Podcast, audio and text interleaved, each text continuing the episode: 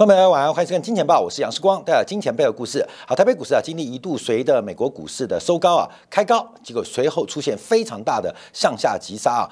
那主要的外资的汇出的风潮，持续的压抑的台湾，特别是股市的一个价格啊。那我们就要把这个焦点啊，聚焦到在昨天晚上啊，昨天晚上呃八点半啊，就是北京时间八点半啊，这个欧洲央行主办的世界的中央银行论坛之上。全球的央行啊，这个大的都到了啊，这五大央行唯独缺大陆啊，唯独缺中国央行的主席啊。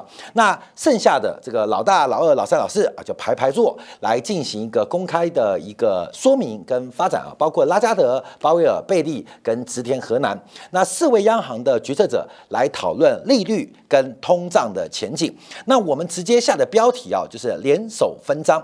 其实从二零二零年以来啊，我们在这个不管美元、日元的汇率走势，不管贬值、升值，都为所有观众朋友掌握的非常精准。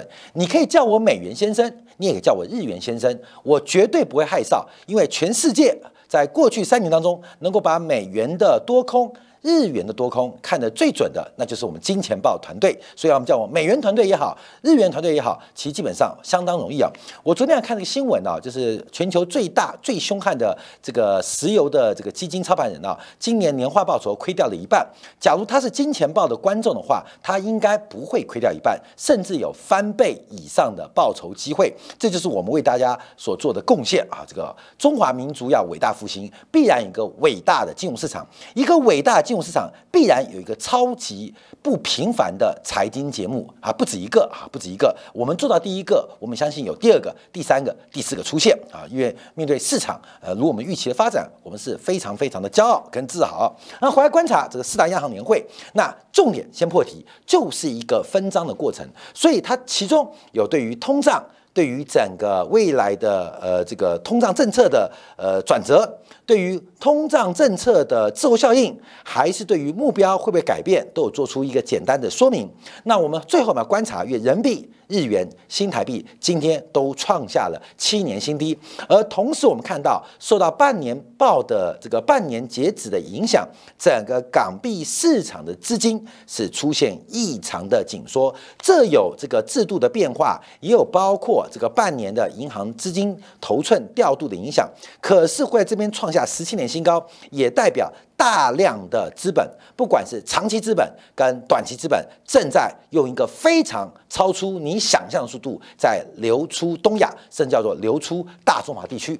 好，我们看这四个央行的一个讲法，但我们就要观察，因为包括像上个礼拜意外加息的英国央行行长贝利，还有包括我们现在特别观察日本的这个 YCC 直率曲线的货币政策会不会在下半年改变，还有鲍威尔到底要怎么观察，在休息暂停一次的升息之后。在七月，在九月会被重启连续加息的动作。另外，包括拉加德在主要央行利率政策最晚，约二零二一年底是英国央行先加息，隔了一季，美联储开始加息，再隔一季欧洲加息。所以在这边当中啊，大家观察到有几个这个过程，你就把这个四个呃当做主要的一个嗯队员好了。做前锋的一定是英国央行。主力操盘的一定是美联储，作为落后指标的一定是欧洲央行。那至于谁买单，看日本央行的态度。所以这四个人啊，就代表全球现在最顶层精英，他们目前要做的观察。好，我们看一下，先看鲍威尔的讲法，因为这个呃很多包括记者提问啊，还有论坛中讲了很多啊。因为美联储到目前拒绝把六月份的暂停加息或不加息。啊，他拒绝叫做暂停加息，也拒绝叫做这个 skip 啊，跳过一次会议。他拒绝，他说你们不能用这个名词来讲，他主要是要把联邦利率维持在相当水平。我们上一次啊，针对六月份不加息的动作，我们也是否定暂停加息，也是否定跳过一次会议。我们讲什么是美联储加息，从连续的零点五、零点七五到零点二五。他们在逐渐的拉缓这个斜率，从原来一次加息三码，后来变一次加息两码，现在变成一次加息一码，那还要加息，可是要越加越慢，所以现在要加息零点一二五，各位注意哦，那零点业务怎么操作？它当然可以直接操作，但它透过两次会议加息一次的方法，把这个加息的幅度开始拉缓。好，各位朋友，所以我们当时啊，针对美联储六月份不加息啊，我们也不认同，不叫暂暂加息，不叫 pass，也不叫 skip。啊，就是我们想法跟鲍伟一样，大家看得懂哦。它主要是把加息的幅度逐步的放缓，从三码、两码、一码变半码。那半码怎么办啊？办法怎么办？就两次加息一码，其实概念。所以大家了解到美联储动作，那这不是我们的揣测，而是鲍伟不断的跟大家沟通，我们没有暂停啊。你们要看金钱报啊。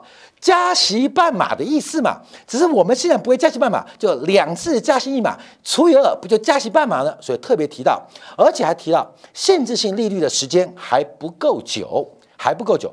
他提到一个呃关键啊，不够久啊，不够久，不够久，就是这个不够久。因为最近我们看这个 Me Too 啊，今天台湾新闻都在找 No No No No，不要不要 No No，这个名字学不很差啊，就不要不要 No No No No，大家讨论的都是出不出，长不长。没有人讨论久不久，那我们常常管我们看的存续期啊、久期啊、duration。我常常跟大家讲，太久不幸福，太短不舒服。这个就是投资决策最困难的事情。你的资产假如到期日太短，你会有非常多的再投资跟再融资的风险跟压力；但你的资产期限太久，基本上会错过很多。周期变化的投资机会，我们今天有一百万，我们全部 all in 在一个三个月就到期资产，这三个月可以年化报酬给你百分之五十的这个回报，你会觉得很棒。那这个很很棒，你就碰到为什么不能赚久一点呢？啊，就是不够久的意思，不够久，所以不久不幸福啊，不久不幸福。那我跟你讲，每年可以赚三 percent。哎，这个话线没人要哦。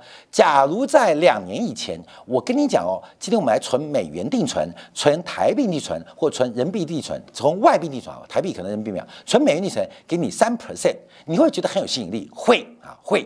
结果你一存要存十年，存到现在会不会觉得我是傻瓜？因为现在美元利率动辄四点五、四点六，甚至百分之五以上，所以太久不舒服。啊，太有不出，不出什么？就会错过中间的波段。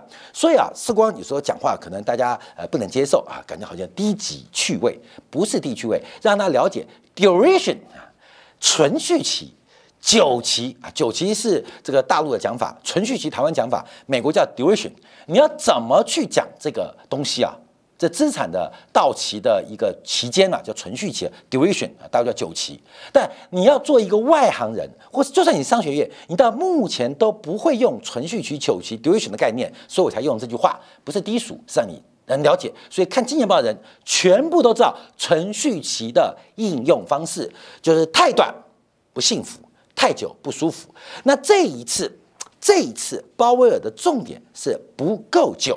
啊，不够久，那到底要多久呢？我们就要特别做观察哦。所以这次我们要做一个了解，来到限制性利率啊，这是他的讲法，那还不够久。好，另外我们观察植田河南啊，这个植田河南所做的一个呃第一次参加这个会议啊，非常荣幸跟这个欧洲、呃美国、英国的三大行同台讲话，同台讲话。那他讲话就完全符合小日本的风范，非常的卑微啊，非常卑微。关于日元走弱。你有第一个选项啊，看金钱报啊，因为过去三年我们看日元是准到真的是奇葩啊。他提到，那假如你不看金钱报，那你就要去观察观察什么？要观察财务省的建议，就那个神人呐，这个这神神神田真人呐，啊神田真人就神人，简称神田真人就神人。日本财相副财相啊，叫副财务省的副大臣啊，这。神人啊，神神田真人嘛，那怎么马名字真复杂？就神人啊，神人。那另外一个啊，另外重点要考虑在座三位做出的政策决定。池田恒很展眼哦，小日本不愧是小日本啊，在面对跟其他三大央行同台的过程当中，非常礼貌啊。就是你们问我日元走弱怎么办，我们主要要尊重在座其他三位的决定啊。作为小日本，我们不方便多做什么或多说什么。当然，你希望我多做什么？请问那个财相、副财相啊，神人的做法。那你知道我多做什么？你就看金钱报啊，看金钱报。各位说这是日元讲法。那特别提到哈，他问：请问你认为另外三家央行过度紧缩了吗？他听到这个话，马上跳起来：no no no no no no no！这什么叫 no no？就是不敢违背中央。的意见啊，这个美欧英啊，中央意见，他说没没没没没，不敢不敢不敢不敢，客气了客气了，不要问我这个问题，不要问我这个问题，这直田河南啊，完全啊充分显示小日本的一个情绪啊，观众朋友，这不是民族主义啊，大家了解啊，对于这些专业的这些呃叫做政治人物、政务人员呐，他们太了解国际的分工啊，我们前面好好讲，这事关你的偏颇，那是叫小日本。不是小日本问题，是日本非常了解在国际金融体系的地位，不是大就有话语权，不是强就有话语权，这个有顺序发生的过程。你今天的大或你今天的强，你要知道这是从哪里恩赐给予的。在全球化的过程当中，很多经济体因此发了大财。累积了巨量的外汇，甚至替国内经济带来巨大的美好未来。你要知道，那是谁给你这个机会？世光在广州念书的时候，中央大学念书，我身边很多是非洲留学生，他们对于赚钱的渴望，甚至超过我们闽南人，甚至超过我们广东人，只是他们没有机会啊。没有机会，所以我常常否定啊！哎呀，非洲人比较懒散，我不相信这个话。越南人比较懒散，头啦！我看到我们夜市这些都是越南的新娘做生意，每一个都超努力的啊！卖臭豆腐，五点开门，搞到晚上三点。我说姐姐，你要几点打烊？我们做到没有客人为止。那没有客人怎么还不打烊，因为我臭豆腐还没卖完。我要卖完为止，卖完之后还有客人，我再做臭豆腐。所以不要怀疑人对于改善自己生活品质的欲望。所以这是一个制度性的机会，不是国内制度哦，还有国际制度的发展。小日本太了解他的角色了，所以叫做小日本。所以小日本是种尊称，他长眼，长眼也会懂得。闭嘴！所以不不不，不要问我这个问题。那整个四大央行论坛当中啊，等一下我们就要说明啊，呃，大家都很认真，只有他在开玩笑，嗯，你知道，因为会怕，你知道吗？这个做到做三分之一还是做满，还做二分之一？我到底要怎么做？那喝水能喝吗？他们都没喝，我能喝吗？我跟你讲，直隶河南啊，这个开会非常非常辛苦啊，因为这个跟老板们开会啊，还被邀请共同上论坛啊，其压力很大。那还提到啊，当现在各国央行要发行数字货币的时候，那日本央行将在明年度发行新的纸钞啊，新的纸钞。所以我们看到，这就是这个直隶河南主任的表现。好，我们要并着一起讲了啊，观众朋友，现在做第一个观察，就是市场跟。央行在对坐，这个问题主要是针对鲍威尔的回答啊，因为啊，所以谁是老大就很清楚了，因为其他人都在闪闪躲。像日本央行，他很好，很搞笑哦，看到？很搞笑，他讲到股市去了，所以他不敢多说。就是市场跟央行对坐。好，第一个，日本股市主要受到政策利率跟经济预期影响，由于日本央行没有调整政策，所以日本股市今年上涨，可能是投资者对于经济前景变得更加乐观。这是谁？巴菲特，各位懂意思吗？说太了解日本财富的累积，日本企业不好吗？好，要谁来点火？谁来垂爱？谁来翻盘？要美国人翻盘？谁翻盘？巴菲特翻盘。所以，巴菲特对于五大商社，对于日特股的行情，各位你要知道每一次上涨的这个剧本跟主角是谁。所以他直接讲啊，我们都没做哦，但股市上涨，所以应该归功于不能讲。讲巴菲特就恶心了，归功于投资者，呃，更加乐观，指的就是美国人呐。所以一开始的问题我们就很清楚。好，那么看欧洲央行啊，欧洲央行将会本着手上数据来决定我们的决策，他不敢回答这个问题啦。对，拉加德也不敢回答问题。好，那就回来，谁回答呢？那就英美央行负责回答。先看一下英国啊，英国啊，英国不可当，因为市场认为的利率峰值，市场认为利率峰值将会相当的短暂。但现在的两个问题是，到底峰值在哪里？大家认为在这本轮周期的峰值会很短暂。那贝利总问说：“你确定现在是峰值吗？”哥哥带你一个更 happy 的地方哦。你以为你 happy 了吗？我告诉你，还有一个更 happy 的地方。贝利这讲法嘛。市场觉得 happy 过头了，没有哥哥带你有个更好 happy 的地方，被你的讲法，而且你去的地方你会发现，你就 happy 到不想走了。所以两个问题：第一个，你确定现在是峰值吗？第二个，就算到峰值，你能确定会有多久吗？所以他认为啊，目前英国市场对于英国央行的货币政策，他感到 surprise 啊，surprise 很容易 natural high，你知道吗？很容易念错“嗨就是没有吃过这种呃大餐的，没有吃过三千块牛排的人，会觉得三百块牛排很好吃。嗯，吃完三千块牛排的人，也不见得觉得三千块牛排多好吃。但你没吃过啊，就是贝利讲的，哥哥带你去 happy 哦。我说我已经够嗨了，已经百分之四点五，百分之五了，没有不够嗨啊，不够嗨。那要嗨多久？等你嗨了再说。哥们，就两个问题，一个多嗨。一个是多久？那这个铺梗呢，就是为了鲍威尔的讲话嘛。那鲍威尔就提到，我不 care 啊，不 care 市场预期什么不重要。原本市场还在压住今年降息，但他们近期会慢慢接受。看到没有？真是骄傲。为什么世光讲话有一股很大的正气冒出来？我们一直跟大家讲，从二月份开始讲，市场对于利率的预期是错误的。等一下再讲啊，今年内不会降息这件事情，对于美联储也讲，对于美国股市也好，可能只是广泛金融一部分。我们不针对市场特定部分来进行讲话，否认了去年曾经压低股市。啊，否认去年曾经试图压低股市，这是鲍威尔的讲法，就是我们讲的鲍威尔的扣啊，鲍威尔扣就是我们讲的鲍威尔扣。鲍威尔在这次就是呃，透过了 A 问题回答了 C 的疑虑啊，呃，没有鲍威尔扣，没有鲍威尔扣啊，没有鲍威尔扣，财富效应再说。好，我们再观察，那之前在利率政策看法不同啊，这个不做，但何时流转？我们再强调，因为啊，这次升息第一个是二零二一年，二零二一年，二零二年 Q Q Q 四升息。它是二零二二年的 Q one，关键要知道节奏，这个很重要。你长期看见报，时光都会把我们的所学所闻告诉这 Q one，这是 Q two 末了，就 Q 三了，就像 Q Q Q two 了，呃 Q 三了，还是 Q 三，慢了四个月。因为这个比较银行制度，比较银行制度有告诉我们非常长的历史经验啊。这英国领先美国，美国领先日本嘛，所以日本现在还在等待。好，第二个观察，那六月维持利率不变，是否会每隔一次会议进行加息？啊，这可能发生，也可能不发生。为什么提到？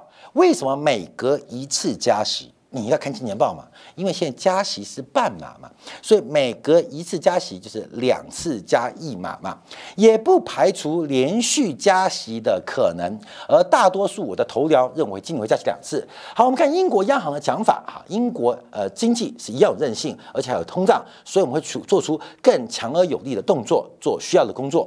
好，另外我们看大家提到，现在没有考虑暂停。继续做加息的发展，做加息的发展。那我们看到只有资电和南，不不不不不，呃，我不会重蹈三位犯过加息太晚的决策啊，对，你懂是吧？那这个东西啊是拍马屁，因为最近他们都在反省，直到他们反省，他们就跟着反省。当年魏征是叫唐太宗反省，那唐太宗反省之后，后面就有一堆人像这个这个东施效颦嘛，想学魏征，通通被抓起来，知道吗？所以。他不敢讲，但他们现在开始反省。我们不做专题吗？前天的今天感还特别做鲍威尔，还有呃这个纽约美联储主席威廉姆斯的一个反省啊，所以他现在敢讲啊，现在敢讲，我们不会犯过加息过晚的决策。日本小日本就旁边坐着，少啰嗦，太晚太早加息不是你决定。等一下我们跟大家报告，我们看货币政策会滞后多久啊？这是我们目前讨论问题，因为现在观察这个史上升息最快的一次。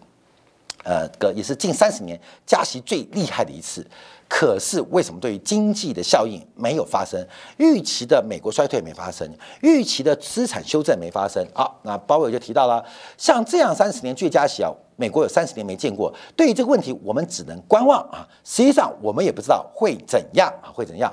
老大都这样讲了，我们看一下老二怎么说啊。老大讲，关于政策有很多的传导机制，像英国的按揭贷款市场、房贷市场，自从上一轮的紧缩周期二零零六年之后，大部分的房贷都转为固定利率啊，固定利率。所以目前已经存在的房贷有八十五 percent 是固定利率。所以啊，所以升息对他们的影响不大，影响不大啊，各位注意哦影响不大。你像台湾呢，这种作为小日本的小台分子，我跟你讲，银行没有在推固定房贷利率的啦，啊，不是不推，不是没有，不太推，故意把利率拉高，不让你做。为什么？各位没有？一位银行的房贷专员他也不知道啊，你问银行的总经理他也不知道为什么。各位，你要知道为什么？这是全球财富在分配的必要过程跟必要工具。我能固定我的成本，但你不能固定你的花费。你像什么吗？像那种坑人的酒店、坑人的诈骗集团。我能决定我要做的事情，但你不能决定你荷包何时变大变小。所以，我们看到。你像英国这种负责剥削全球财富两百年，英国他们自己的人百分之八十五是用固定利率。你去问一下台湾的房贷人，有几 percent 是固定利率？百分之九十九是用浮动利率，这是惨的。为什么惨呢？因为当他想割你韭菜的时候就割你韭菜，当他需要刺激你泡沫的时候，利率走低。你们去买房子，当我要割你韭菜的时候，利率拉高，你房子又不能卖，就乖乖复习，透过倒挂的方式慢慢转移财富。我们看一下欧洲样讲法，货币政策传导有三个阶段啊，第一个是金融市场，那第二个就是要看企业投资跟消费信贷，第三个才叫观察到通货膨胀。那现在怎样？关那第一阶段发生了吗？金融市场没发生啊。你看德国股市啊，法国股市不是前几周还创历史新高吗？那企业消费、企业投资跟居民消费有影响吗？看起来也没有啊。那现在的贷款又怎么样？他讲的三阶段，关没有？我跟你讲，我讲这些话，所以我们今天小编把它整理出来。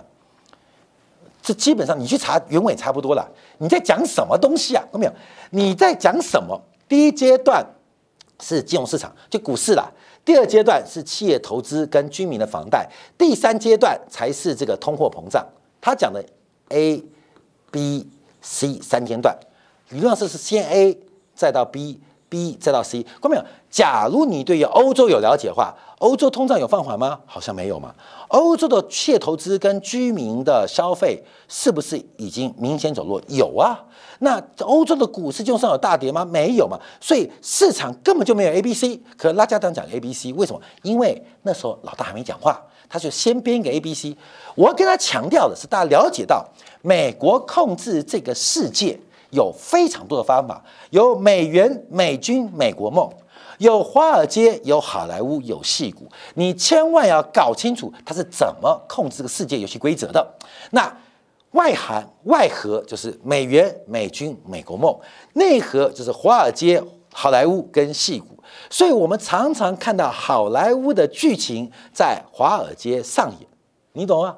那好莱坞结合戏骨剧情在华尔街上演，而华尔街真正玩家不相信好莱坞剧情，也不相信戏骨的玩具啊，这大家特别了解啊。所以我跟你讲，为什么他们？你看一个会就知道谁是老大，很明显的，通胀还是最大担忧吗？鲍威直接回答，这是没有值得挑战。没有悬念的一个答案啊，没有悬念的答案。好，这是我们看到这个话题啊。这个期间讲很多啊，包括这个指点河南开了很多玩笑，你知道他这个中间啊话语家，你去看这个全文啊，非常非常的可爱啊，非常非常可爱。包括说啊，这个利率的变化，呃，滞后效有多久啊？滞后效有多久？然后这个大这个不是包伟讲说吗？这一次呃不确定啊。那资金行说，我三十年前来到日本央行工作的时候，当时利率是百分之零点二到百分之零点三，现在是负的零点一啊，也维持了很久。可这三十年以来。这个日本的这个经济并没有得到有效的提振跟复苏，所以这个滞后效益可能会超过二十五年，全场大笑。OK，你笑不出来，所以你不懂经济啊。就是滞后二十五年，千万就哇开个高级幽默玩笑。反正小日本在这个四大会当中讲的话，基本上我们看到的全是一个小丑的表现。但我要跟大家报告，为什么他能上这个桌上？因为他甘愿做好这个小丑的角色，而这小丑时候我们不是看好戏哦，不是民族主义哦，不是看小日本哦，而是要了解到全球财富分配的过程，跟传导的机制，跟通胀没关系，跟充分就业没关系，你看就是财富的转移。好，我们看今天的这个市场变化，那人民币啊今天再度的出现创低的发展。正在挑战汇改以来新低。那目前观察，在六月底的时候到七月初，人民币的反弹的机会越来越大。好，关没有？这个强刺激跟大干预，甚至大放水，都会有短期作用，那是不可能不发生的。但这个短期作用会影响长期趋势吗？不会，就是不会。我们可以抓住短期趋势，比如说人民币，我认为我们在一周以来都认为人民币已经来到了相对低点，随时会出现反弹的可能。但反弹叫做多人民币吗？万万不可啊！万万不可，因为短期的偶发或刺激干预的结果不会影响长期趋势。好，那我们还是要讲到短期啊，因为这个人民币的止贬讯号出现哦，就是中间价啊，中间价跟彭博社计算的这个预期中间价出现了一定的落差，也就是人行已经开始改数字啊，因为这个中间价的公布啊，虽然有一个计算机制，可是大家都知道这个计算机制算出来答案是不一样的。有告诉你啊，x 加 y 等于 z 啊，x x x 加 y 等于 z 啊，各位这是人行给的报告哦。你知道了 x，你加你也知道 y 之后，可是每一次我们算出的 z 都跟人行不一样。你懂吗？所以算人民币的这个中间价有时候蛮辛苦的，就是就算我知道公式，我也掌握了 x 跟 y 的内核，可是算出来的答案常常让你跌破眼镜。好，那彭博社就做这工作，我就听人行的算式套进去，发现人行今天公布的中间价感觉开始升值。从过去的经验，过去经验，这个是一个人民币止贬反弹的重要讯号。人民币直贬反弹的重要讯号，所以我们先做观察，是不是等到半年报结束，就这礼拜结束啊，进入第三季，进入下半年，人民币有可能会出现一点反弹的可能，反弹的可能。好，那我们观察就人民币汇价，因为人民币现在在挑战汇改以来的新低啊，汇改新低，那汇改新低就七点四、七点五了，就是往这个方向去冲啊。所以我们看到目前人民币啊正在。不要努力啊，不知不觉的往这个前坡低点来做挑战。